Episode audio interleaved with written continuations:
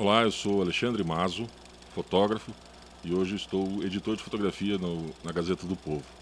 Sou natural de Londrina, mas já vivo aqui em Curitiba há 25 anos. E sou um eterno apaixonado pela fotografia.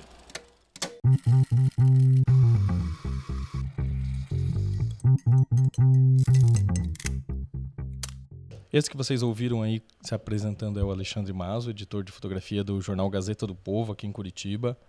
E a gente está começando mais um episódio do Arquivo RAW, podcast onde o, o assunto é a fotografia. Eu sou o Henry Miléo. E eu sou Hamilton Zambianchi. E a gente vai seguir nesse bate-papo bacana aqui. E queria já começar agradecendo o Mazo pela gentileza de nos receber e gravar Não, esse... sempre, sempre comigo aqui. Na, na verdade não é uma entrevista, é um bate-papo, então o microfone está aberto, você pode falar sobre o que você quiser.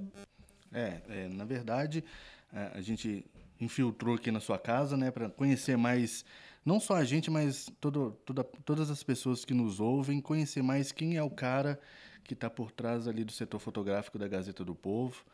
É, e mais uma vez, o Miléo já disse, mais uma vez a gente queria agradecer a tua participação, é, agradecer a possibilidade de nos receber aqui. Claro. E eu queria já abrir esse bate-papo, Mazo, Hum. é, para falar um pouco da sua trajetória na fotografia. A gente sabe que você está ali numa lista dos 200 melhores fotógrafos do mundo, e isso é uma honra para a gente estar tá entrevistando um cara desse nível. Imagina, imagina. E eu queria que você falasse um pouco dessa trajetória. Olha, Milton, eu comecei muito cedo, né? É, como eu falei, eu sou natural de Londrina. É, eu comecei a me interessar pela fotografia, eu tinha 11 anos de idade. Isso faz muito tempo. A gente não precisa falar a sua idade, então, não, né? não, não, você- não tem problema, tem 48, não tem o menor problema com isso. Então, beleza. E mas foi uma, eu saía do colégio, passei em frente ao Teatro Ouro Verde lá em Londrina e estava vendo uma exposição de um fotógrafo que fazia um trabalho com colagem, recorte de fotografias, uma coisa que hoje eu acho um absurdo, mas que naquela época me chamou muita atenção. E eu olhei para aquilo e, e eu, eu lembro nitidamente assim no meio do salão, depois de ter assistido a aula no colégio Gucimas, eh, eu olhei para aquelas paredes e falei eu quero fazer isso. Eu me lembro nitidamente, assim, com a mochila nas costas, eu disse, eu quero fazer isso. E a partir dali eu comecei a fuçar, uh, ir atrás de o que, que era aquilo que eu queria fazer, né? A fotografia. Para mim, muito distante de uma realidade. É, eu vim de uma família é, relativamente pobre, assim, não tinha a, condição de comprar uma câmera fotográfica. Isso era um sonho inatingível mas todos os sonhos são atingíveis, né? E eu comecei. Comecei a trabalhar muito cedo, com 13 anos de idade já estava trabalhando para tocar a casa junto com a mãe, que tinha um monte de gente. E a fotografia apareceu para mim através de uma namorada que eu tive e que ela era péssima fotógrafa. Eu não entendia o que acontecia. é verdade. E aí eu peguei os manuais de instrução dela, os livros dela, que ela tinha um monte. Ela era aquela pessoa que conhecia a teoria da fotografia, mas não conhecia a prática, né? E quando eu comecei a ler aquele material, para mim foi tão natural. Eu falo isso às vezes até para minha esposa, que é, parecia que eu já sabia o que era aquilo. E eu não tinha a menor noção do que eu estava fazendo. Mas para mim foi tão natural. Eu lembro que eu peguei emprestado uma câmera dela, dessa ex-namorada, era uma Pentax K1000, manual, foco manual, não tinha nem fotômetro. O fotômetro não funcionava. E eu saí fazendo as fotos baseadas naquilo que eu tinha lido, que eu tinha visto no manual dela e tal. Revelei o filme e deu tudo certo. Eu falei, cara, eu acho que eu preciso fazer isso aqui. E aí começa. Eu comecei a fazer o que todo mundo começou. O book da namorada, da amiga da namorada, é, foto de fachada de estabelecimento comercial para fazer um dinheiro e comprar o filme. Aniversário. Cara, você possa imaginar. O que aparecesse, fazia. Ah, fazia. E- Qui- e- Quicou na e- frente. E, eu que está no processo do, de todo fotógrafo iniciante, né? Isso, né? Sim. É, e eu acho que é saudável esse processo, assim. E como Londrina é, tinha uma, tem até hoje uma relação muito próxima com São Paulo, eu comecei a fuçar, na época não tinha internet, né, mas alguém me falava, a Fundação Cultural tinha lá um informativo e tal, tinha workshops em São Paulo, de final de semana. É uma coisa que eu sinto muita falta, assim, hoje mesmo a gente quase não tem aqui em Curitiba, né? Você raramente vê alguma coisa acontecendo, né? Acho que é uma pena, uma judiação. E aí eu ia para Londrina, para São Paulo, perdão, é, na sexta-feira à noite. Acordava às seis horas da manhã na, na, na rodoviária lá em São Paulo. Fazia o workshop sábado domingo, domingo de madrugada, meia-noite, embarcava de volta para Londrina, porque eu tinha que tocar a vida em Londrina. Isso menino, menino mesmo, 15 para 16 anos. E fui fazendo um monte de workshop. Assim, tudo que eu descobria em São Paulo, eu ia para lá. Dormi muita pensãozinha vagabunda, comi muito sanduíche para poder dar o dinheiro para fazer o curso, né? Quando você está com fome de fotografia, você come sanduíche numa boa. Você nem liga. Você come você tá sanduíche como se fosse caviar, né? Exatamente. Você nem liga é. se tem fome ou não tem fome. Você quer aprender. É. E era esse meu desejo. Legal. Você, você comentou que você viu, é, eu acho que se não me engano, algumas fotos na parede, né? Isso. E uh, foi um momento que virou a chave, né? Tipo, foi. Opa, foi é isso que eu quero. É isso. Acho que isso, isso é bem natural na fotografia, né? É, acho que as pessoas que elas é, se sentem confortável na fotografia, as pessoas que do nada pensam assim, eu quero fazer, eu quero fazer isso, eu quero ser fotógrafo, eu quero trabalhar com imagem, é. eu acho que a maioria das vezes, assim, às vezes não é vendo uma foto na parede, mas às vezes é, é, é ouvindo uma palestra de um fotógrafo. Exatamente. Mas eu acho que o profissional da fotografia, a maioria daqueles que hoje estão no mercado, eles entraram nesse mercado, entraram nesse ramo, entraram é, nessa, nessa vida de fotógrafo nessa virada de chave, né? É. Então é uma virada, é uma, uma virada assim que tipo ligou o disjuntor. Exatamente. A gente tentou que fazer uma, um recorte aí, que eu concordo com você, mas eu acho que tem, é preciso fazer um recorte. Eu dava aula numa escola de fotografia aqui em, em Curitiba e na pós-graduação em Londrina e outras, outras instituições. Eu agora estou meio vagabundo, assim, não estou dando aula. Estou guardando os segredos. mas há que se fazer um recorte. A fotografia, um tempo atrás, ela era tida como uma profissão que dava muito dinheiro. Ok? Ah, como ah, eu quero ser médico, eu quero ser advogado, eu quero ser fotógrafo, eu quero ser dentista, né? E ela tem, ela vive até hoje desse glamour, né? A fotografia tem, traz um glamour aí escondido que é bacana, porém é perigoso, né? Quando você fala dessa virada, eu me vejo muito nela, porque eu não via. É, eu era um menino pobre, pobre, pobre. Já falei que era pobre. já, já falou. Então, eu não via na fotografia a possibilidade de ganhar dinheiro. E eu acho isso muito perigoso quando você toma essa consciência, essa virada daquilo que você quer como ofício, quando ele é voltado só pelo dinheiro, o uh, que, que, eu posso dizer? Que Deus te abençoe. Segue teu caminho, né? É, quando a gente toma essa virada pela fotografia, pelo menos para mim, com ou sem dinheiro, ela vai continuar apaixonante, ela vai continuar sendo construída, ela vai, eu vou continuar sendo fotógrafo. Muita gente já me perguntou: ah, se você não fosse fotógrafo, o que você seria? Fotógrafo. Eu não tenho outra opção. E não é porque eu não acho que eu seja capaz de outra coisa, mas é porque eu amo essa profissão, eu amo esse ofício. É, então, essa virada acontece mesmo. Alguns alunos meus, eu já vi isso. Alguns alunos se tornaram profissionais que trabalham comigo hoje que é o caso da Letícia Kemi, o Fernando Zequinão, que é um cara que bom, tem um trabalho lindíssimo, e, e, que eu percebi no decorrer das aulas essa virada deles, essa percepção do pertencimento à fotografia. Boa parte dos meus alunos se tornaram fotógrafos comerciais e, ok, está tudo certo. São felizes? Não sei, acho que sim. Estão ganhando dinheiro? É bem provável. É, mas se é só isso, não tem nada de errado, mas que pena. Pena porque eu acho que a fotografia, além do dinheiro, ela pode te trazer um universo de conhecimento e descoberta que não tem dinheiro nesse mundo que vai te pagar. Vocês sabem muito bem disso. A fotografia te proporciona viajar o mundo, conhecer pessoas que você vai ter duas horas de conversa, que você vai querer esticar para dois dias de conversa, porque são pessoas maravilhosas, de todos os gêneros, né? intelectuais ou não. É, enfim, eu acho que a fotografia, quando você consegue fazer essa virada, é, ela é mágica, né? Não tem. É, a gente até já em outros episódios, né, Miléo? A gente já até conversou sobre esses mesmos aspectos, que é a fotografia, ela não pode ser é, desenvolvida apenas por conta de um ganho financeiro, né? Porque senão a pessoa não vai fazer a, a verdadeira fotografia, né? É, a gente falou também, se não me engano, numa outra entrevista, né, Miléo? Que a gente falou sobre é, esse glamour escondido. Então, assim, é, eu acho que a, a, fotografia em si, ela precisa, os fotógrafos, eles têm essa virada, mas é, eu acho que cada um segue o seu caminho da melhor forma que, que acha, né? Da melhor Sim. forma que lhe convém, podemos e tá dizer. Certo, né? E tá tudo certo. Mas eu acho que é isso mesmo, né, Milão? O, o, o Maso falou uma coisa que a fotografia nos proporciona conhecimento sobre tudo, né?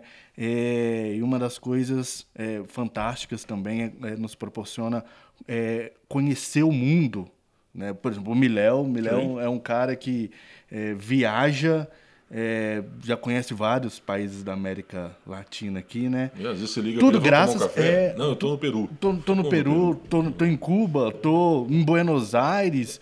E, mas é isso. E tem alguns materiais legais.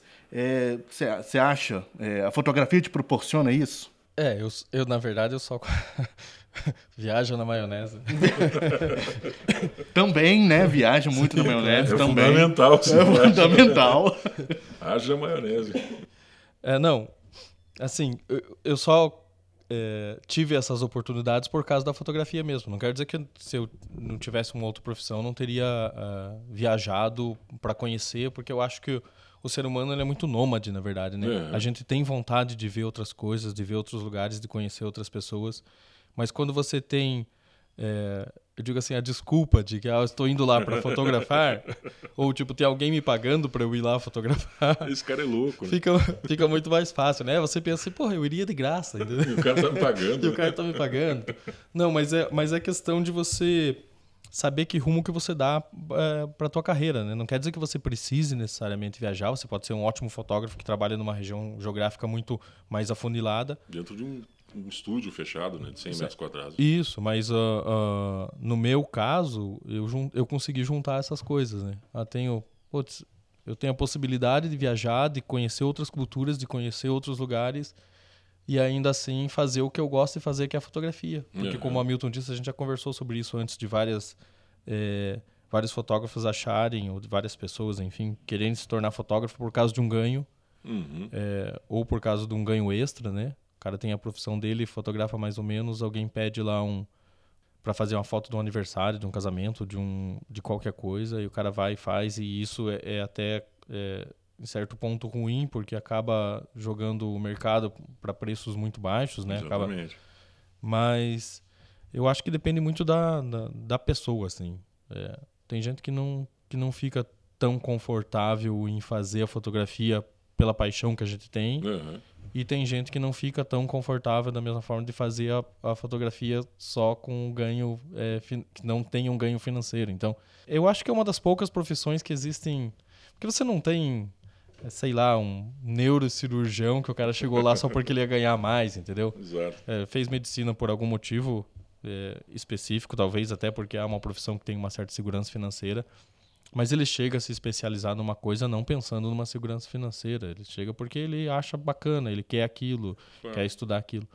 Agora, eu acho, a fotografia talvez seja uma das poucas profissões que tenha uma pluralidade de gente, assim, uhum. e de ideias e de pensamentos diferentes.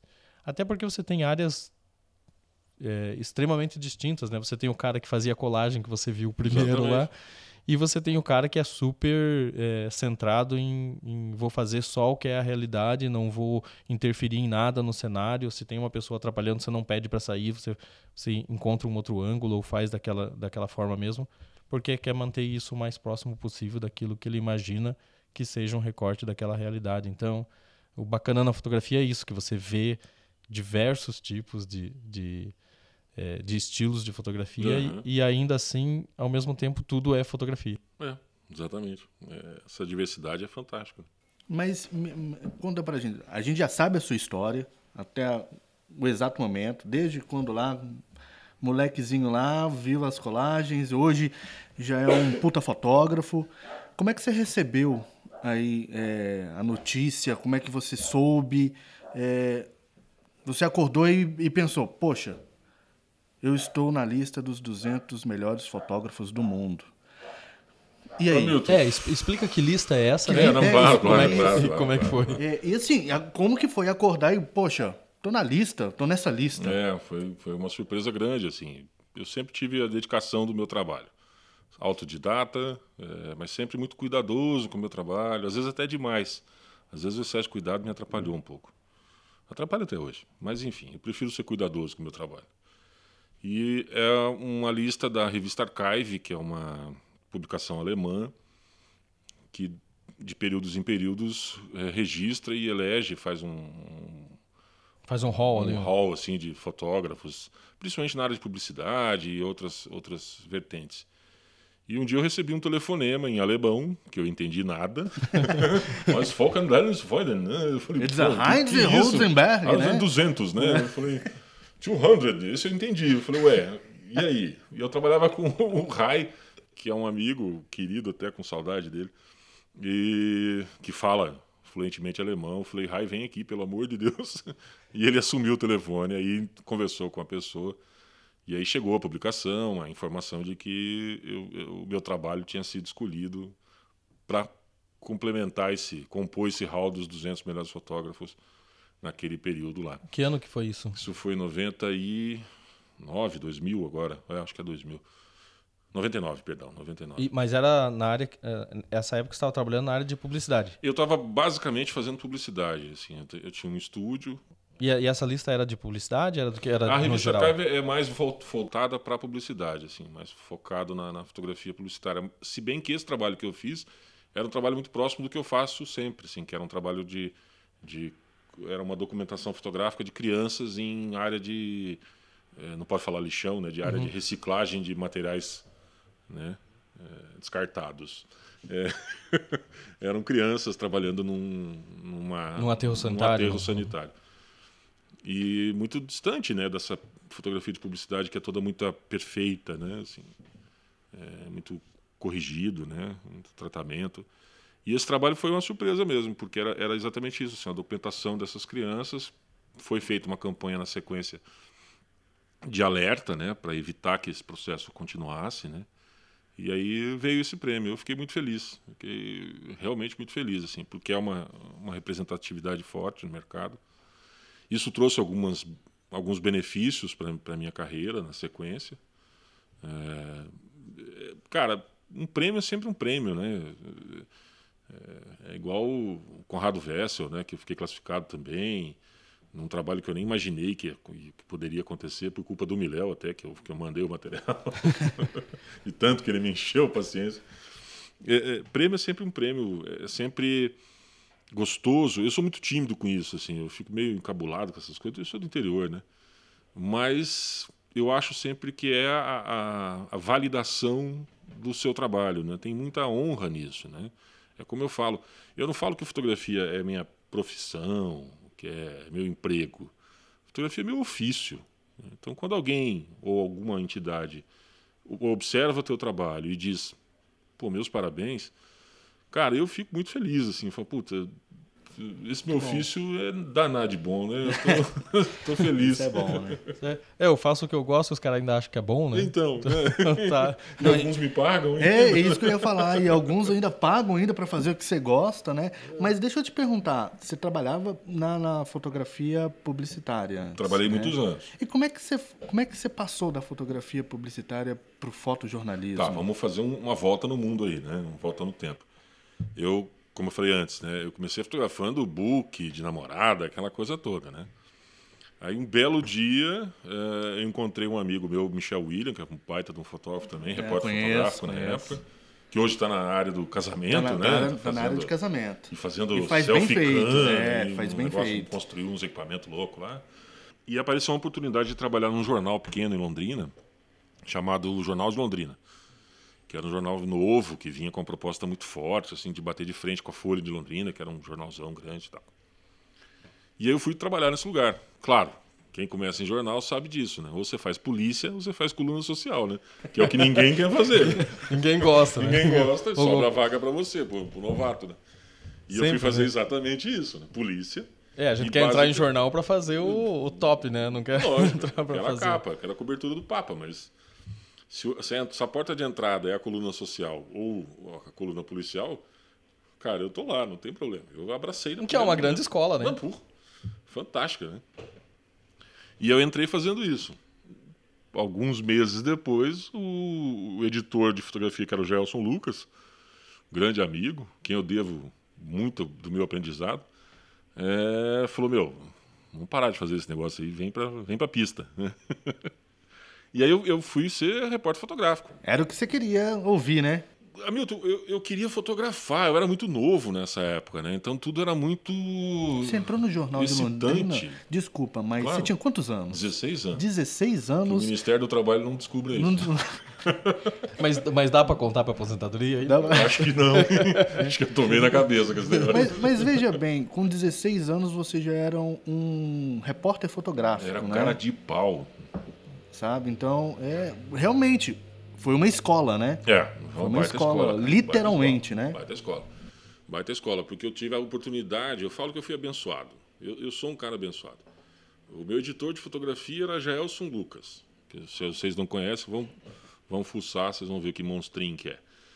E eu trabalhava junto com o, Tada- o Sadal, que era um japonês louco de pedra, mais um baita de um fotógrafo. E o Devanir Parra, também um excelente fotógrafo, repórter fotográfico das antigas, assim. Então, e naquela época a gente fazia laboratório preto e branco, né? A gente revelava as fotos, copiava as fotos. É, hoje você fala para um jovem fotógrafo aí que você tem que revelar um filme Hã? em um minuto e meio não- no revelador de papel, porque o jornal tá para fechar, ele não sabe nem que é filme, né? Quanto mais revelador de papel. E um minuto e meio, né, você vai perder esse filme. E a gente não perdia, né? Você dava um jeito, secava no álcool para poder imprimir. Era uma loucura, uma Já tinha, tinha aqueles truques, né? Então, cheio de truque, né, cara? Secava no secador de cabelo, esticando um dedão do pé o filme, pra não enrolar. Se imaginar a cena é patética, né? Mas o editor tá esperando a foto, entendeu? Cara, mas é uma das cenas mais bonitas que existem. É, e, e na verdade, Como é que só, isso tinha que ser filmado? assim, e na verdade, só abrindo um parênteses Claro. nessa, tua, nessa tua história, é, você teve essa escola né, de, de começar cedo num jornal Aham. e você começou num tempo em que a fotografia analógica já era em si uma escola, né? Total, total. Porque, igual você falou hoje, a gente já conversou sobre isso, eu e o Miléo, sobre a, a democratização da fotografia, né? Com a chegada da fotografia digital, mas a fotografia analógica, nessa época, você aprendia muita coisa. Sim. Você aprendia, poxa, como é que eu vou ter que revelar esse filme aqui em um minuto e meio e sendo que hoje Com alguém gritando. com alguém orelha, né? gritando, sendo que hoje tá tudo num cartãozinho de memória que você coloca, já escolhe o que você quer, já edita ali em menos de um minuto e meio e em um minuto e meio já tá no e-mail do cara. 30 segundos, você tira da rua, manda pelo celular. É né? bem isso. Então, a- é, só para fechar o parêntese dessa sua história, é, você começou cedo, foi uma escola e a própria fotografia analógica foi uma escola para você, né? Sim, sem dúvida. Do jornal, eu, eu saí do jornal depois, com grandes professores, assim, e aí fui montar um, um comércio, né? Falei, Agora tem que ganhar dinheiro com fotografia. Qual comércio? Tolinho. Tolinho. Juvenil, tipo, aquele juvenil. Juvenil. Caneleque, nossa senhora. Mas é engraçado isso, porque a fotografia publicitária, é, ela sempre beirou comigo, assim, ela sempre namorou comigo. Eu gostava, e eu acho que eu mais gostava, na verdade, era das câmeras. Porque você tinha que trabalhar com RB 6x7, é, Rolleiflex, né? A Sinar P2, aquela Nossa, câmera de Sinar. fole, né? ou as Toyos, né? Eu tive o prazer de trabalhar com Sinar há muito tempo e tal. Então, não era a publicidade que me atraía, a foto do sorvete bonito, perfeito. Eu dava andando pro sorvete que derretesse. eu queria operar uma Sinar. Sabe, eu, pô, imagina eu operando uma Linhof, fazendo a foto de uma roda de caminhão. Que graça tem fazer uma foto de uma roda de caminhão? Nenhuma.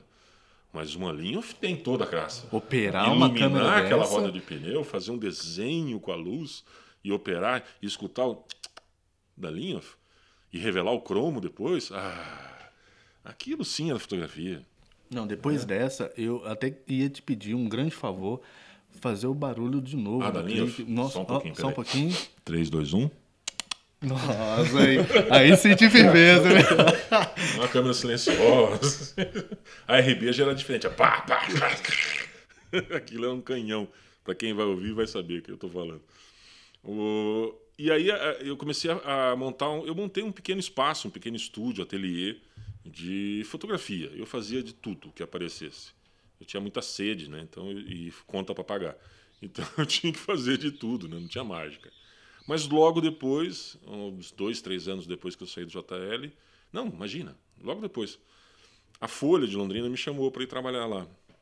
E meio que para ser um fotógrafo coringa, assim. Eu tanto atendia o departamento comercial, porque eu tinha uma experiência com fotografia de produto, quanto atendia o resto, o dia a dia, né? O acidente, o futebol, que eu nunca fui bom em futebol, admiro quem fotografa futebol, eu nunca gostei, eu não gosto de futebol, então eu ficava assistindo o jogo ao invés de fotografar, né?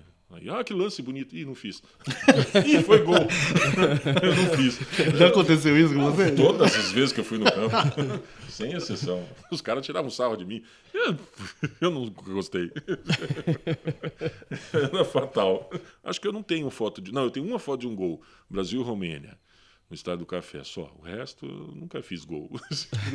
Eu achava legal. E aí eu, putz, eu não fotografei. Você não gosta da coisa, né? E aí eu saio do, do fotojornalismo novamente, depois de um período, venho para Curitiba e aqui eu fui ser assistente de fotógrafo. Porque eu descobri que eu precisava aprender, eu precisava amadurecer, precisava me tornar um fotógrafo de verdade. Eu fui, comecei fotografando meio que na raça, né? E eu cheguei a um momento que eu percebi que Precisava okay. organizar aquele conhecimento exatamente, todo num, exatamente, numa melhor. cronologia linear interessante. É, exatamente. E precisava realmente saber se eu, se eu sabia fotografar, né? Se não era só o automático do se não era só 6056, né? É. Aquela coisa uhum. maluca. E aí eu fui. Uh, eu, eu, organizei um, um portfólio, algumas fotos, e eu bati em todos os estúdios de fotografia aqui em Curitiba. Todos, sem exceção. Recebi a maior coleção de não da minha vida. E eu deixei um cara por último, porque eu tinha um respeito muito grande, uma admiração muito grande, que era o Sérgio Sade. Que vocês não conversaram Sim. com ele ainda, vocês, não, por ainda favor. A gente tem que conversar pelo com, amor de Deus, com o né? Sérgio. Tá anotado. Bota aí na, na primeiro, de pessoas tá assim. Primeiro editor de fotografia, ele que desenvolveu o processo todo na editora Abril, um cara fantástico. Acompanhou a seleção brasileira há muitos anos, enfim. Ele tinha um estúdio aqui e eu fui lá, na cara de pau, foi o último fotógrafo. Eu, sem brincadeira, eu bati em todos os fotógrafos, sei lá, 30 e poucos fotógrafos aqui. Ninguém. Eu queria trabalhar como assistente de graça. Ninguém queria.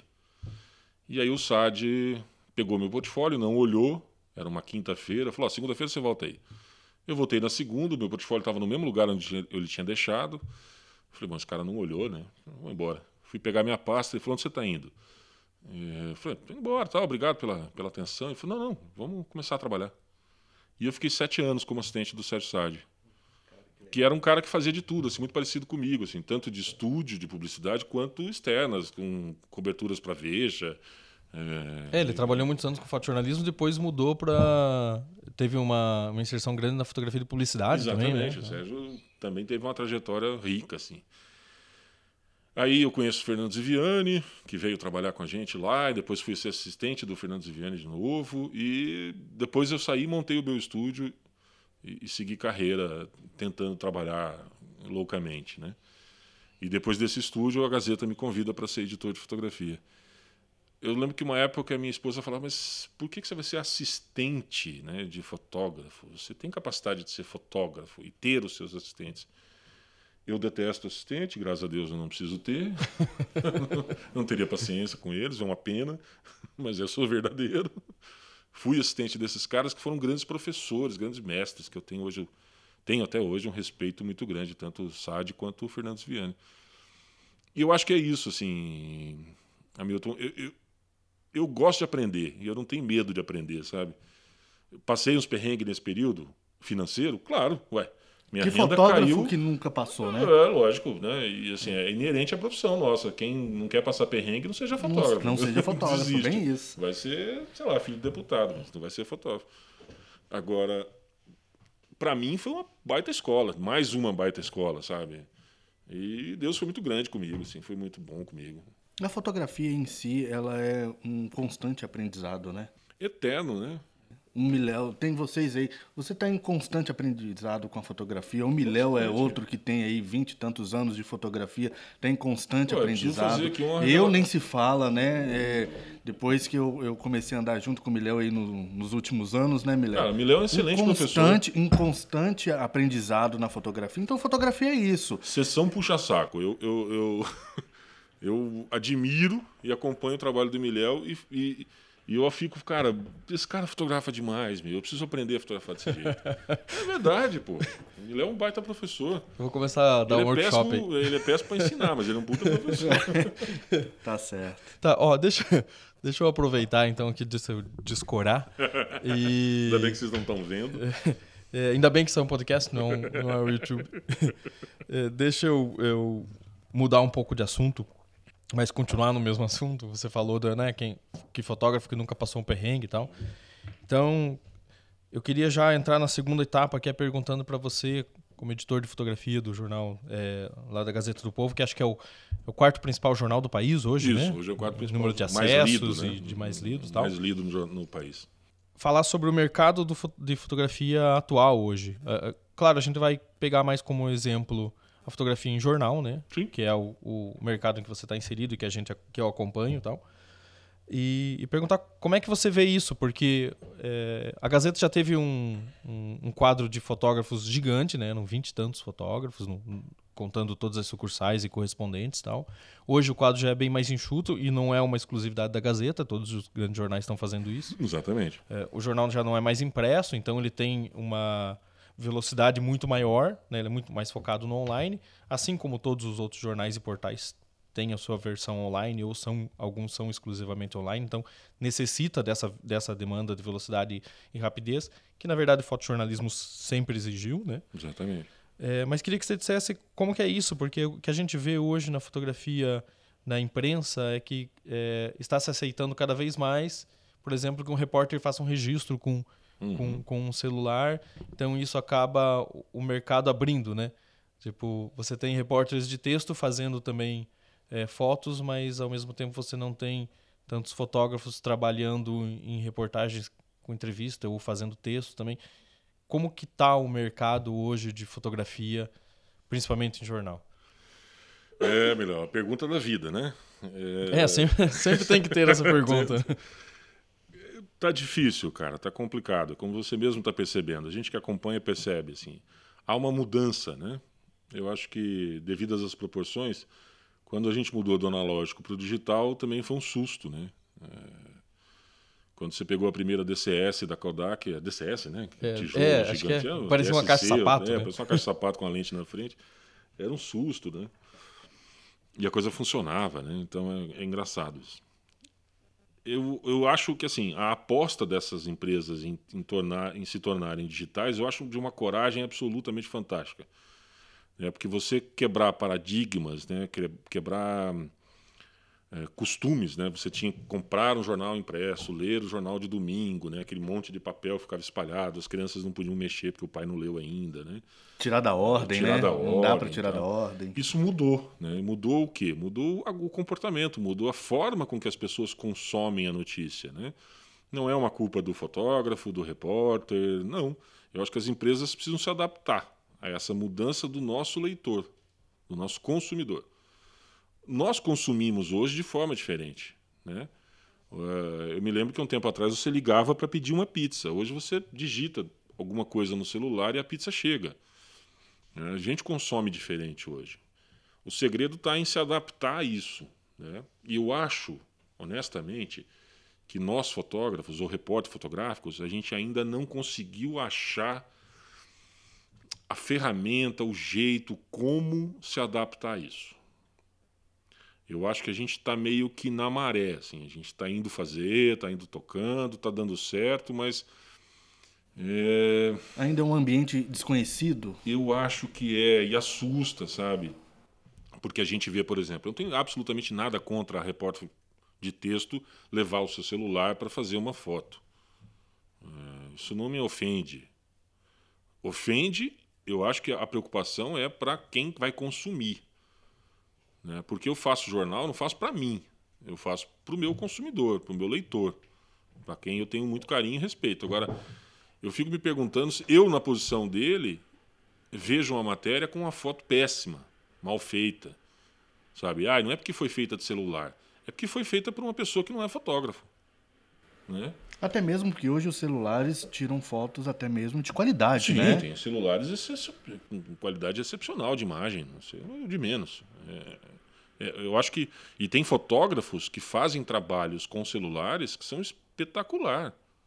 o Jonathan Campos mesmo, que trabalha com a gente lá, acabou de ganhar um prêmio da New Holland, no prêmio New Holland. A foto foi feita com celular. E não desmereceu o, o prêmio dele. Né, de forma alguma. Como combater isso? Não sei se a palavra é combater. Sabe? É, é, como... É, é como o fotógrafo vai incorporar isso, né? É. é. Como é que a gente pode melhorar esse processo, né? É, assim como eu conheço um ou dois fotógrafos que sabem escrever, que poderiam facilmente fazer uma reportagem fotografando e fotografam muito bem e escrevem muito bem. Mas isso é um na tabela é uma raridade, né? Assim como o repórter de texto fotografa muito bem. Eu, particularmente, não conheço ninguém de texto que fotografe muito bem. Seja com celular, com a caixa de sapato ou uma Leica. Isso é o de menos, a gente sabe disso. Ah, câmera. Cara, a gente sabe que essa história é, é um outro paralelo. Como é que eu vejo hoje o fotojornalismo nesse universo digital novo, onde as empresas estão focando mais no online? Eu vejo ainda com um, talvez o, o, grande desafio do repórter fotográfico, de como é que ele vai se inserir nesse novo contexto, nesse novo formato. Se readaptar. Porque eu né? vejo, cara, sem brincadeira, é, eu vejo que ainda há uma resistência muito grande por parte do repórter fotográfico, que está tradicional, ou seja, ele só mudou o mecanismo. Antes ele fotografava analógico, agora ele fotografa digital. Mas ele faz exatamente a mesma coisa que ele fazia com o analógico. O, o modus operandi, né, a forma com que ele fotografa, é exatamente igual. Ele pode ter melhorado técnica, conhecimento, né, porque agregou. Né, ao invés de ficar em pé no laboratório cheirando químico, ele está na frente do computador no Photoshop, ou num Lightroom, ou qualquer outro software. Mas a forma de fazer é a mesma.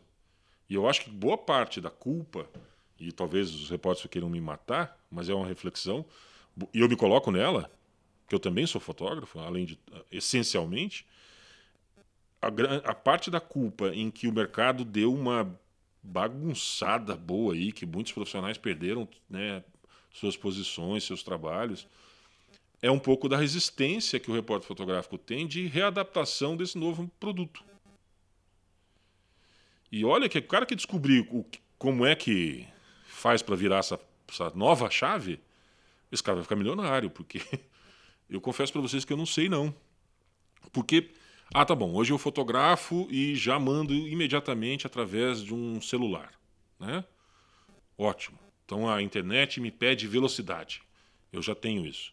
Se eu não precisar mandar pelo celular, eu tenho um dispositivo que eu coloco na minha câmera que cai direto no FTP, na página do meu, lá na mesa do meu editor que está lá no prédio, longe de mim, outra cidade. Então o problema da velocidade está resolvido. Maravilha. Mas não resolveu o nosso problema. A gente continua vendo uma série de profissionais perdendo seus postos, né, as empresas enxugando. Elas estão erradas? Não. Elas estão se adaptando ao mercado. Né? Uh, outro dia um amigo me perguntou, pô, mas por que, que vocês pararam de fazer o impresso? Eu falei, por que, que você parou de comprar o impresso? Aí ele falou, não, eu não compro impresso. Eu falei, então como é que eu pago a conta? Né? Simples, é uma matemática 2 mais 2, não tem mágica. Como é que eu vou manter um produto que ninguém compra? Sim, e, e, e, um pouco é saudosismo, né? Porque sim, total as saudosismo. Pessoas, é, é, possível você fazer a mesma coisa em outro em ambiente, né? Exato. É, é claro que é, é, bacana. Eu sou old school, eu gosto de sentar, claro, pegar o cheiro jornal, do papel, a é, sujeira sujar, no dedo. Sujar a mão de tinta é. Dobrar, dobrar, dobrar. Mas, mas eu não deixei de ler jornal por causa eu disso. Também não. Eu leio inclusive, na tela do celular. É, inclusive ficou muito mais prático, né? Eu gosto de ler livro, um livro físico. Uhum. Mas eu tenho Kindle e carrego lá quando vou viajar meus 10, 20 mil livros num único dispositivo Imagina você levar isso lugar. numa malinha é, na viagem eu, daqui pro Peru. Sim, eu, le... eu leio três, quatro livros ao mesmo Mas tempo. Eu, bagagem, né? eu, andava carregando aquela tranqueira toda, naquele peso e tal. Hoje em dia é muito mais simples, quer dizer, é, o hábito é que, é que é o que importa, né? Você consumia a informação, a notícia. É. E ao mesmo tempo você entra em outra questão, que ah, os jornais estão cobrando para você ler a notícia, tem os paywall e tudo mais. Mas, cara, é, é um produto, entendeu? É a mesma coisa que você comprava em banca. Sim. Você vai comprar online. Você não pagava para comprar na banca. Exato. E ninguém reclamava. Eu acho que tem isso, assim, as pessoas precisam entender essas mudanças, né? Mudou. Mudou, gente. E aí? Nós vamos fazer o quê? Nós vamos sentar aqui e ficar reclamando? Ou a gente vai tentar entender o que, como é que essa mudança está acontecendo? Como nós, que profissionais criativos e antenados e estamos sempre lá na frente, vamos adaptar essa mudança? Eu confesso para vocês que é, é realmente um desafio grande, assim.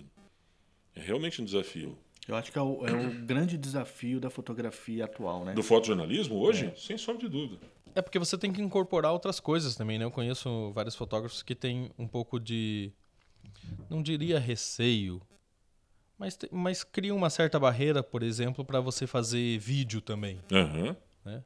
E na verdade, a fotografia hoje você tem que pensar ela muito mais em multiformato do que só aquela, aquela chapa 10x15 congelada para uma publicação específica. Você tem que ter. Você tem toda a razão. né, Você pode trabalhar em multiplataformas, né? você pode fazer mais. E inclusive isso só agrega ao teu trabalho. Então, é, tem todo um mercado aí para se, para se descobrir e- e, e para se incorporar dentro do trabalho da fotografia, que não só o ato fotográfico específico de ah, bati uma chapa e está pronto o meu trabalho.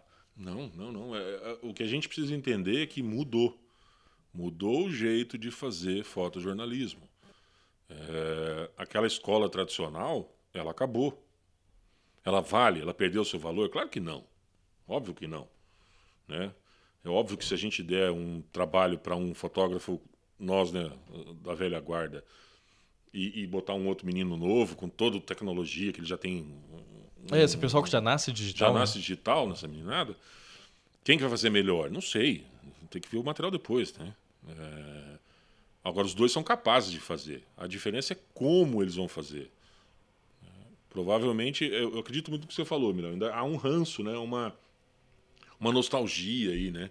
Ah, porque a fotografia só é se ela for feita assim. Mentira, né? uma mentira do mundo. Hoje, não. Hoje a fotografia é do jeito que você achar que deve ser e do jeito que ela encaixa melhor no produto do qual você está trabalhando. Isso não impede nem dificulta você, por exemplo, o Milhão sabe disso, é, de você fazer um trabalho específico, com aquela do- fotografia documental, que você vai poder passar dois meses lá no Peru, né, fotografando um- uma situação específica, né? Isso não, não mudou. Você tem ainda veículos de comunicação eh, e da imprensa que consomem isso e pagam muito bem por isso e querem ainda cada vez mais. Porém, se eu tiver errado, vocês me corrijam. eh, esses, esse- essa empresa que procura esse tipo de trabalho, ela quer a nata. Ela quer um trabalho muito bem feito. Ela vai buscar um profissional que ela tem certeza que vai trazer um resultado fino para ela. Não, eu acho que hoje eh, não cabe mais a fotinha. Tanto para o digital feito com celular, quanto por um profissional competente. Tanto que você vê uma publicação hoje com uma fotinha e você nem presta atenção na foto. Você vai direto para a matéria porque a foto nem Nem interessa, tá né? torta, tá feia, tá mal feita, porque não foi feita por um profissional. Né? Ela- e isso é perigoso, porque ela perde a informação, né? ela perde a vida dela e é uma pena que isso tenha acontecido. Mas eu acho que a responsabilidade maior ainda é do repórter fotográfico, de perceber essa mudança. E aí, como é que eu vou contar essa história nova, né? pegando o gancho disso, então, é, que é uma coisa que eu vejo, assim, é, já vários fotógrafos me disseram, e, e amigos nossos fotógrafos disseram assim, ah, o fotojornalismo morreu. O, jorna... o fotojornalismo e o jornalismo morreu. Eu já acho que é o contrário, Eu entendeu? acho eu acho que a gente está, na, tá, na verdade, na melhor fase, porque se você pega o cenário de jornais hoje, em que boa parte do conteúdo que você vê é entretenimento, Uhum. porque a maioria dos jornais, e, e isso você pode me corrigir se eu estiver errado, Não, claro. é, da forma como eu vejo como leitor, eles buscaram, ah, vamos dar para, o, para não perder mercado, para continuar podendo existir, vamos dar para o público o que o público quer. E o público quer muita, muito mais entretenimento, né? Quer muito mais aquelas coisinhas. Sei lá, é, vídeo de gatinho fazendo coisa engraçada, né? É. Dá zilhões de views. E na verdade eu sempre achei que o, foto, que o jornalismo e o fotojornalismo é você dar para o público o que ele precisa, né? que não é necessariamente o que ele quer. Mas enfim, quando você tem um cenário de, desse, que boa parte do conteúdo que você vê nos, nos jornais e portais hoje em dia é entretenimento, Uhum. quando você faz um trabalho bacana, aquilo se destaca muito mais. Exatamente. Então, em teoria, a gente estaria na melhor fase para fazer bom fotojornalismo hoje do que anos atrás concorrendo com um monte de gente fazendo bom material. É isso mesmo. Pegando carona nisso, Miléo, é, a diferença talvez seja, como eu estava falando, é como a gente vai fazer. Né? Há um tempo atrás, você passou por isso, a gente fazia especiais, né? de três páginas, duas páginas, ou uma página durante duas semanas, com dois, quatro, cinco domingos, né? Com fotos, textão. Né? Cara, hoje não cabe mais textão. Agora, não quer dizer que um texto curto ele é de pior qualidade, que se precise de ter um textão para ele ser bom. Às vezes um textão é redundante, né? Eu acho que o, o desafio hoje está em você conseguir fazer um texto menor, entregar para o nosso leitor algo que chame a atenção dele, que mesmo que ele não queira, que ele busque, que ele se interesse por aquilo, e de preferência com uma bela imagem. Porque também não adianta ter uma série de 22 fotografias na página que nenhuma delas contam absolutamente nada. Eu prefiro ter uma baita foto do que um monte que é só boinha salva-vida, né? Para se juntar e ninguém afundar. Então, é, é, eu acho que o desafio é esse. Assim, eu concordo contigo. A gente está num. Talvez no melhor momento nosso, assim. Da reinvenção desse nosso trabalho. A melhor fase da fotografia, né? Eu Melhor- acho. Eu acho um desafio muito grande, né? É, cativar novamente, né? Vencer os gatinhos fofinhos e as receitas de comida fácil. E, e o, Mazo, você como um editor de fotografia, a gente já falou aí é, de um dos principais veículos de comunicação hoje no Brasil, né? O que se busca em um fotógrafo hoje que quer ingressar numa, na fotografia de jornal? É o que, o que, que um editor olha num fotógrafo hoje? Aham. O cara chegou lá com um portfólio lá em cima da tua mesa, o que, que vai fazer você dizer, vou contratar esse ou esse? Verdade. Eu, eu hoje busco verdade. Eu quero hoje um fotógrafo que saiba eh, e tenha coragem de fazer uma fotografia de verdade. Seja ela eh, voltada para esse mercado novo da, da, da internet rápida, né, da- dessa coisa louca, mas eu busco verdade, cara.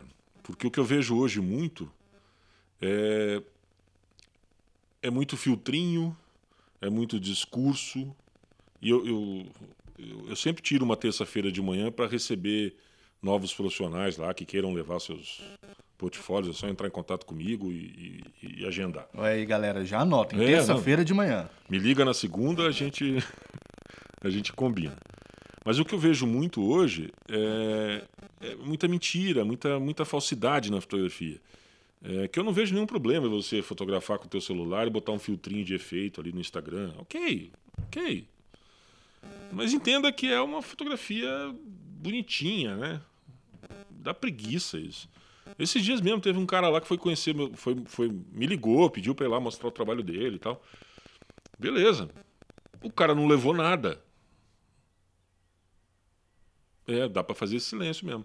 O cara não levou nada, cara. E aí, como é que eu vou avaliar o trabalho dele? Eu só sei que ele é fotógrafo, porque ele disse pra mim que ele é fotógrafo, né? E, enfim. E aí? Como é que eu vou. Né? Não tem o que dizer, não né? tem o que dizer, né? Batemos 10 minutos de papo, tomamos um café e, e ele foi embora, né? Na verdade, você recebeu uma visita, É, né? enfim, Uma né? visita. Então, hoje eu busco verdade, cara. Verdade, muita vontade, sabe? Alguém que tenha vontade de, de redescobrir, sabe? De fazer as coisas, de ir lá fotografar, de buscar uma história, de se envolver com essa história. Eu acho que a essência não mudou, sabe? Na, na, na- na essência a gente não mudou. É, Eu falo que fotógrafo, repórter fotográfico, ele tem que ser curioso, né? Sempre. Sempre teve que ser curioso. É um cara que não fica satisfeito em ir lá, fazer uma foto e. Achou que tem a foto. Curioso e insistente, É. né? Insistente pra achar aquela foto Fica que ali. ele vai saber que é, é a foto. É. Eu, eu me lembro contar rapidinho que o Sadal uma vez chegou o imperador do Japão lá em Londrina para uma visita. E por medida de segurança, eles colocaram um carro clone. A imprensa toda foi para o aeroporto, o carro clone saiu. Vum, todo mundo saiu atrás. E o Sadal ficou desconfiado. O Sadal vou esperar. Dali um pouco aparece o verdadeiro carro do imperador. E ele saiu atrás. E o carro quebra no meio da avenida. Aí tiveram que tirar o imperador de dentro do carro e passar para o outro. Quando fizeram esse movimento, ele conseguiu fazer a única foto do imperador em Londrina. Sabe por quê? Porque ele ficou lá. ele é curioso, ele é desconfiado. O, o fotojornalista tem um sexto sentido, Tem, né? eu acho que tem, cara. Eu acredito piamente nisso. E eu busco isso, cara. Eu busco um cara que. É, é curioso isso, né? Porque eu estou me tocando agora. A gente fica de olho em, em repórteres fotográficos que têm que tenham a essência do antigo repórter fotográfico, mas que tenha também, fundamentalmente hoje, a conexão desse novo mercado. Ó, que bomba. Me toquei disso agora. Olha só, pessoal. Old school no mundo moderno. Exatamente. Eu acho que é mais ou menos por aí. Porque essencialmente a gente precisa ser curioso, a gente precisa ter vontade de fazer, né? E aí você vai pegar essas ferramentas novas e misturar com essa tua curiosidade, com essa vontade. Eu tenho dúvida que vai dar um bom resultado. Beleza. É, Momento de pausa para os É. nossos comerciais. outra coisa que é, é sempre uma curiosidade e sempre perguntam pra gente n- nesse universo de jornal, né? Aham. Como que você sabe que uma foto é boa? Porque existem duas coisas, né? Existe aquela foto que chegou daquele assunto que está quente no momento, né? E que você bate o olho e você vê na hora, essa é a foto do momento, né?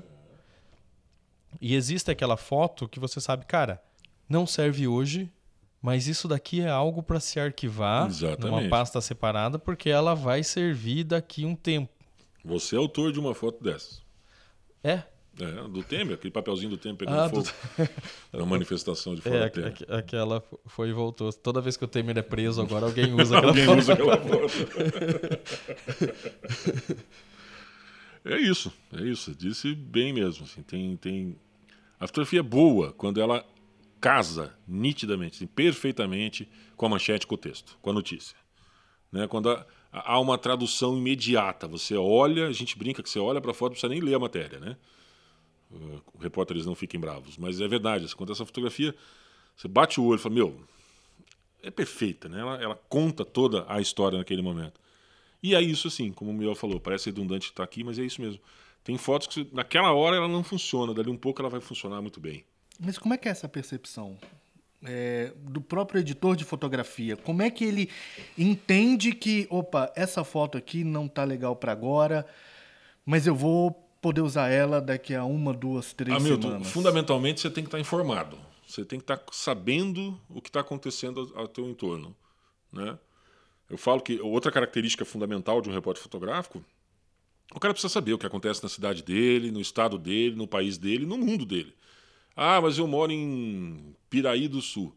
Você mora só porque você Que quer, é a cara. segunda melhor cidade do mundo. Segunda melhor cidade do mundo. A primeira, a primeira é Belo Horizonte, se eu não me engano. Não, né? não. Primeiro é Paris, mas só porque a Torre Eiffel tá lá. Se a Torre Eiffel tivesse em Piraí, seria a melhor Olha, eu- a pesquisa nova agora deu a primeira Londrina, a segunda Piraí do Sul e a terceira Belo Horizonte. Não, não, é, não, Tem que ver a fonte dessa, dessa pesquisa aí, porque eu acho Se- que Belo ó, Horizonte tá uma das melhores. Se, se Belo Horizonte fosse bom, você não tinha vindo pra cá. Exatamente. Pronto, calei minha boca, Bom, deixa pra lá. Piraí do Sul, segunda melhor cidade do mundo.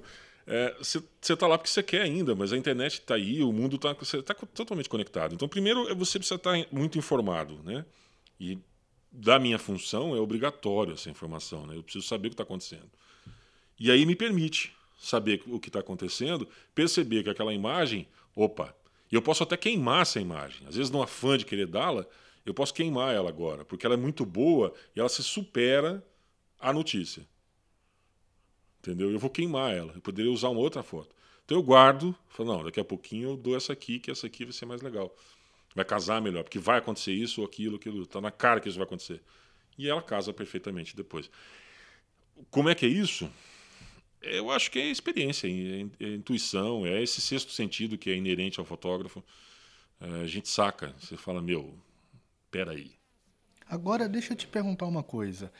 É, a gente tem alguns, é, vários, né, na verdade, vários amigos fotógrafos e fotojornalistas, e aí essa é uma pergunta que ontem eu e o Miléo É, a gente eu- estava eu- discutindo, Eu né? até falo, eu conheço mais fotógrafo que gente. É. Mas Até porque perguntando, fotógrafo não é gente. mas perguntando para um editor de fotografia. Hum.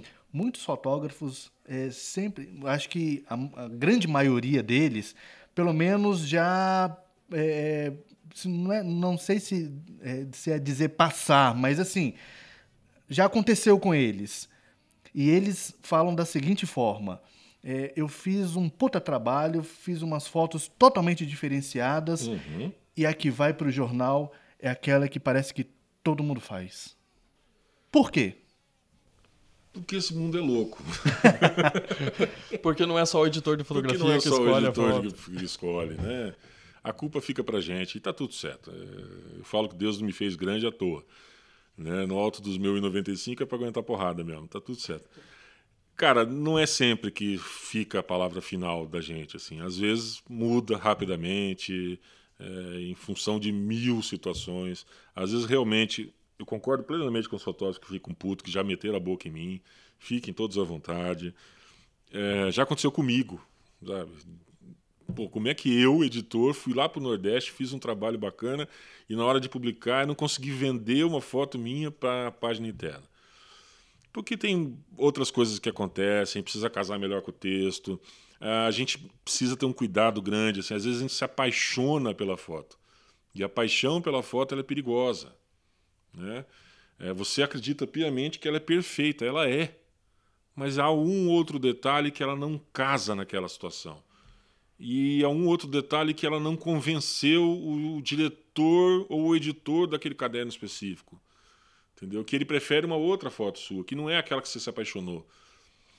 É, cara, é muito detalhezinho, é muita.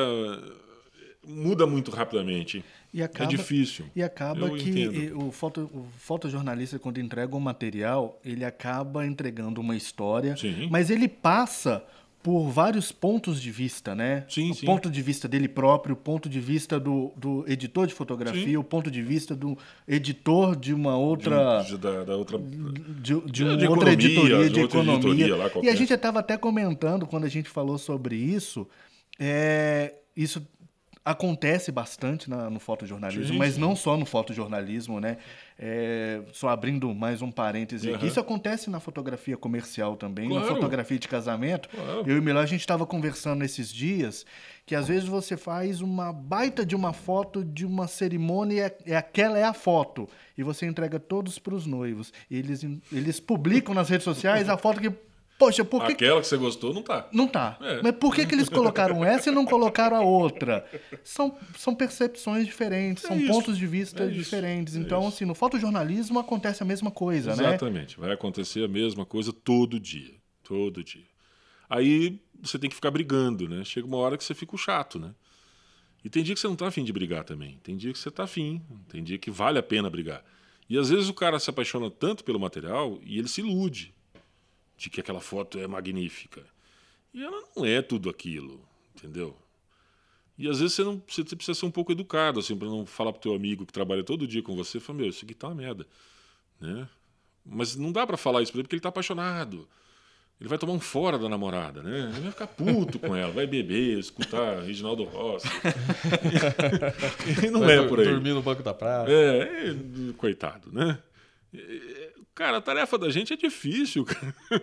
Pegar o trabalho de, um- de uma pessoa e, e- É quase que um filho, né? meu Deus do céu. E aí tentar compor isso e colocar no contexto melhor, sabe, daquilo que você eh, não só acredita, mas também dentro do parâmetro do jornal, do, do plano editorial, né? É, é mais complexo do que É, isso, parece. isso é outra coisa que eu ia perguntar. Dentro, porque o, o jornal ele tem uma linha, é, né, não digo só editorial, assim, mas é, uma linha é, de imagem mesmo, né? Ó, esse é o estilo de foto que geralmente a gente dá. Vários tal. veículos de imprensa têm, né? Sim. Uma característica. É, eu falei o jornal, não especificamente falando da sim, Gazeta. sim, claro, né? claro, claro. Né? Enfim. É, tanto que a gente tinha aquele jargão, né? ó, não fez nenhuma pra Não fez Gazeta. pra Gazeta? Quanto, A gangue do Salgado? É. Fez quanto de, de, de trabalho autoral que um fotógrafo consegue botar dentro de uma pauta de jornal. E é, é claro, existem as pautas especiais que te dão né, um- É, uma é latitude maior para você trabalhar dentro do que você reclamar. quer e tal. É. Mas você tem aquela o hard news ou aquela pauta mais encomendada específica de uma coisa que não é um projeto maior e que você eh, tem que seguir mais ou menos um. Eu adoraria dizer para você agora que 100% do trabalho dele é autoral, mas é mentira minha, se eu dissesse. É, mas eu também não posso negar que a gente não pode desistir. É, é aquela velha história, né? Se você, eu, aí eu acho que fa- falta um pouco da malandragem do próprio fotógrafo. Né? Da, da brincadeira que a gente fazia, fez para fez a Gazeta, né?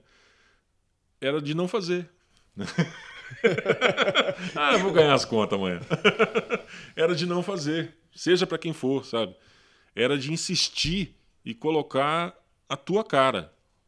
Ah, eu vou fazer essa pauta só com a cinquentinha. Tô dando um exemplo bobo aqui. Mas o cara não aguenta, né? Ele não aguenta. Daqui a um pouco ele mete uma 1635, vai no carão brrr, né? e faz aquela foto que já foi feita várias vezes, né? Na cara do crime, assim, com grande angular, distorcido, flash para limpar a sombra e tal. Qual que é o problema da sombra? Nenhum. Ela faz parte da fotografia. Meu Deus do céu, só existe a fotografia porque é luz. Luz provoca sombra. Aí o nego vai lá e mete quatro flashes para limpar a sombra. Senão todo mundo fazia HDR, né? Exatamente. Né? E eu acho que, de novo, olha, a gente vai, vai, vai dar no rabo, né? É, de novo é a culpa do fotógrafo que faz. que ele, que ele começa a deixar de fazer aquilo que é uma característica dele. Entendeu? E começa a fazer mais ou menos o que o mercado está buscando. Exatamente, entendeu? Exatamente. Eu acho que é fundamental a gente não deixar de fazer. Eu tinha uma época quando eu fotografava mais, principalmente o, o- o- tinha uns amigos que falavam, o pessoal de jornal assim, porra, mas não tem uma foto um pouco mais aberta? Não, por quê? Porque eu já fotografava, como eu fazia meu laboratório, né? Eu fotografava já dando o corte final já. Eu faço isso até hoje. Às vezes eu me ferro por causa disso. É, e aí o diagramador não conseguia mexer na minha foto. Ele não conseguia dar corte nela. Porque eu travava o negócio da proporção que, meu, ele usa daquele jeito ou ele usa daquele jeito. Entendeu? Eu não era muito querido por isso. Mas, paciência, era meu trabalho. Eu acho que falta um pouco disso, assim. Um pouco da- de, de se impor um pouco. A minha linguagem é essa, o meu trabalho a minha é linguagem essa. é essa e a foto é assim. Vocês me contrataram por causa disso, vocês contrataram É. meu serviço por Eu acho causa que tem um disso. pouco de receio, o cara vai lá, faz a linguagem dele e aí faz é, diferente um pouquinho para poder. É, vou fazer isso aqui porque eles vão encaixar. Tá na cara que eles vão encaixar aquela. Que aquela é mais fácil. Ela não dá trabalho, precisa pensar. E o cara lá da diagramação tá enlouquecido para fechar o negócio, sabe? E aí, mais rápido. Sim. Aquela- Então, ah, aproveitando, né, Claro. a gente é, entrou nesse, nesse assunto da, da- de impor a, a sua identidade dentro do trabalho fotográfico, é, eu ia te perguntar, eu quero te perguntar como é que está o Ressignificar. Ah, sim. É, o Ressignificar é um projeto que o, que o Mazo faz, né, de fotografia autoral. Eu queria que vocês é, explicassem um pouco, né, se você se sentir confortável quanto a falar de um, de um, de um é, projeto que é muito teu, muito pessoal e que é, ainda está em desenvolvimento, eu acredito. Sim, sim. então, queria perguntar como é que está o Ressignificar. Cara, ele tá bem, obrigado. Pri- Primeiro conta aí pro pessoal que não sabe o que, que é, o É, claro, Ressignificar. claro, claro. Deixa eu contar. Ressignificar é um projeto que acontece já há. Eu sou ruim de data, uns três ou quatro anos, já três, acho que três, sei lá. Que ele nasce de uma necessidade muito grande minha de ressignificar a minha fotografia. Fiquei muito tempo como editor, fotografando pouco, e aí eu voltei a fotografar as minhas coisas e não gostei do que eu estava fazendo. Achei que eu estava meio engessado, parado um pouquinho no tempo, assim. Mesmo que algumas pessoas digam que não. Mas eu comecei então a, a- rever o meu trabalho e rever a forma como eu fotografo. Junto com isso, eh, eu tomei como base um problema que eu tenho. Eu sou portador de síndrome de pânico. Hoje está controlada, tomando medicação, fazendo tratamento, está tudo certo. Mas ela está ali, né? Uma hora ela, de vez em quando, ela põe a cara na janela. Não tem problema. Por quê? Porque essa síndrome de pânico começou a me impedir de fazer o que eu mais amo de fazer na vida, que é fotografar. Eu só sei fotografar. E eu falei, bom, então eu resolvi pegar como ferramenta de enfrentamento do pânico a minha fotografia. Por isso, ressignificar. ressignificar o meu estado de espírito, o estado emocional e o meu estado fotográfico. Eu então comecei a fotografar num período que eu estava bem mal, é, durante crises de pânico, que eu, eu, fiquei muitos anos sem nenhum sintoma, a doença tinha estacionado, e a coisa de três a quatro anos ela voltou e voltou galopante mesmo. Teve dias que eu não conseguia sair de casa. Isso começou a me preocupar muito. E aí, como eu, eu me sentia muito seguro na minha casa, o que, que eu resolvi fazer? Ou eu reclamo e não faço nada, ou eu começo a fazer. E eu falei, bom, vou fotografar dentro da minha casa. Então, 90%, 95% do meu trabalho foi feito no quintal da minha casa.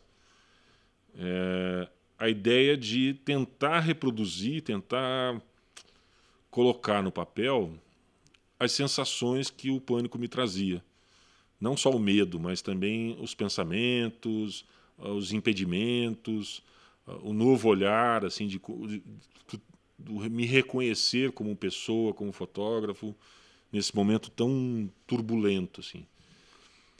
Eu já fiz o primeiro capítulo, a gente fez uma exposição no Memorial de Curitiba, que foi, graças a Deus, um sucesso muito grande.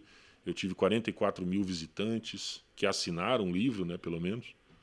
Provavelmente um pouco mais. As pessoas não leem, né, não assinam. Não tem muito esse hábito. Aí eu inscrevi esse projeto na lei do mecenato, fui aprovado em primeiro lugar com 96% de aprovação. Agora está nesse processo burocrático, né? De, de buscar financiamento. De buscar financiamento. Para fazer um livro, é isso? Exatamente. A ideia é. Eu estou fazendo o segundo capítulo, ele continua sendo feito. Esse ano eu coloquei o, o ano de 2019 para encerrar, porque senão isso não vai parar nunca, né? Eu acho que tem que já amadureceu e ele tem que ser encerrado. Um ponto final. Não quer dizer que eu não vá fotografar daqui para frente, no resto da minha vida, momentos ressignificar. Claro que eu vou, mas o projeto precisa ter um tempo para começar e acabar. E acaba em, em dezembro de 2019. A ideia é lançar um livro com alguns textos e com todas as imagens. E uma exposição que vai contemplar o primeiro e o segundo capítulo. É muito forte, como eu disse na, no primeiro momento, é áspero, mas é intenso e é muito verdadeiro. E eu estou muito feliz enfrentei algumas barreiras grandes aí, algumas, alguns socos no estômago, mas saltos de vitória também apareceram, então foi muito bacana. Assim. Eu estou muito feliz. É, é, de usar a fotografia como ferramenta para. Eu usei a fotografia como enfrentamento, como ferramenta de enfrentamento ao pânico, a essa doença específica, né? Que poderia ser qualquer outra coisa. É, eu já vi trabalhos de pessoas que usaram contra o câncer, contra a depressão, contra a preguiça, contra o marasmo, né? Eu acho que o importante é você usar aquilo que você sabe fazer de melhor, que é você, que é a sua essência, no meu caso, a minha fotografia, uh, a teu bem. Sabe? Use isso para crescer, para aprender. Eu aprendi muito, a ponto de mudar mesmo o jeito que eu fotografava. Até eu fiz tudo isso numa câmera rangefinder, eu não usei é, DSLR, DSLR, é tudo uma rangefinder, então até o jeito de olhar, né, de posicionar a câmera no rosto, o olho dela, né, muda tudo. Eu, eu criei esse desafio, assim, eu quero mudar tudo. Fiz muita bobagem no começo, continuo fazendo umas bobagens, mas eu tenho, eu estou satisfeito com o trabalho, assim, tá, tá, tá ficando bacana. O segundo capítulo está muito diferente do primeiro capítulo, até uma uma preocupação minha, assim, de uma desconexão forte, assim. Eu tenho uma amiga que faz a curadoria para mim e ela diz: relaxa, porque é isso mesmo. Há um salto e há uma mudança nesse processo. Né? Então é, é, é, tá bacana, tá bacana. Logo, logo a gente vai ver o restante do material. E o pessoal consegue ver o que já tem. Eu vi lá no Instagram você bota bastante coisa, né? Alguma coisa no Instagram. É. Ali no Instagram são ensaios para testar, é, são iscas ali. É, eu não sou muito de Instagram, eu sou meio preguiçoso com isso, com mídias sociais de uma forma geral. Mas no Instagram tem alguma coisa, tem no, no Flickr também, tem um, um, alguma coisa ali. E eu tô para lançar uma página só do Ressignificar. Específico, assim. Beleza, a gente vai deixar os links aqui na descrição do, né, do, Não, da, certeza. da entrevista. É, bem, a gente está chegando ao fim. O, a gente tem uma tradição que eu e o Hamilton, inclusive, furamos nos episódios passados. Nos, nos dois últimos. Não, tocar uma moda de viola? Não, que a gente dá uma dá dicas no final do, do, do episódio, né? é, que não necessariamente dicas de fotografia. Pode Ok. ser dica de um livro que você leu que você acha que as pessoas deveriam ler, porque ele tem algum Uhum. conteúdo que é interessante, de um filme, de uma música, de um lugar que você foi, enfim. Então, dá uma dica aí pro pessoal. Olha, eu assisti novamente pela denésima vez um filme chama Ida. É espetacular, de uma sensibilidade, de uma doçura e é uma aula de fotografia preto e branco para quem quiser. Então, se você puder assistir, Ida. Tem Netflix? Tem no Now. Não. Netflix eu não sei, no Now eu sei que tem. Beleza, Então, ó, segue lá o, o- a dica do Mazo. Assista um filme Ida. E é isso aí, pessoal. A gente vai ficando por aqui. Queria agradecer imensamente a, a participação do Alexandre Mazo. É, foi, que agradeço. foi muito boa essa conversa, esse bate-papo, né? O café tava É, ótimo o café também. tava ótimo. Graças a Deus. Mas queria agradecer em nome do Arquivo Hall. Maravilha. Eu que agradeço a iniciativa de vocês. É fundamental para a nossa fotografia, para o nosso mercado e para nossos fotógrafos. Isso é fantástico. Que Deus abençoe o caminho de vocês. É muito legal. Ah, legal. E para você que está nos ouvindo, continue nos acompanhando nas redes sociais. Na verdade, é só uma rede social, é o Instagram. Então digita lá, arroba arquivo underline hall. Toda semana tem um episódio novo, então pode ouvir lá no teu agregador favorito, seja Castbox, eh, Spotify, eh, qual outro, Miléo? Tá no iTunes, tá no, No Anchor, iTunes, enfim. isso. O agregador que você usa aí, a gente vai estar lá, é só procurar por Arquivo RAW. É isso aí. E a gente vai ficando por aqui. Meu nome é Hamilton Zambianchi. Eu sou o Henry Miléo. E é isso aí, valeu, tchau.